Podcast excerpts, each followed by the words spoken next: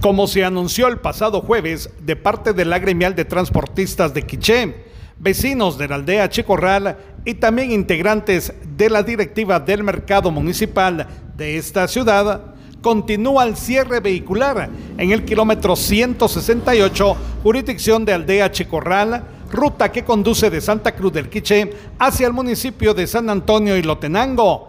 La medida continuará hasta la llegada y colocación de los dos puentes en sus respectivos lugares, puentes que ofreció el gobernador departamental de esta ciudad. Desde Emisoras Unidas Quichén, el 90.3 reportó Carlos Recinos, primera en noticias, primera en deportes.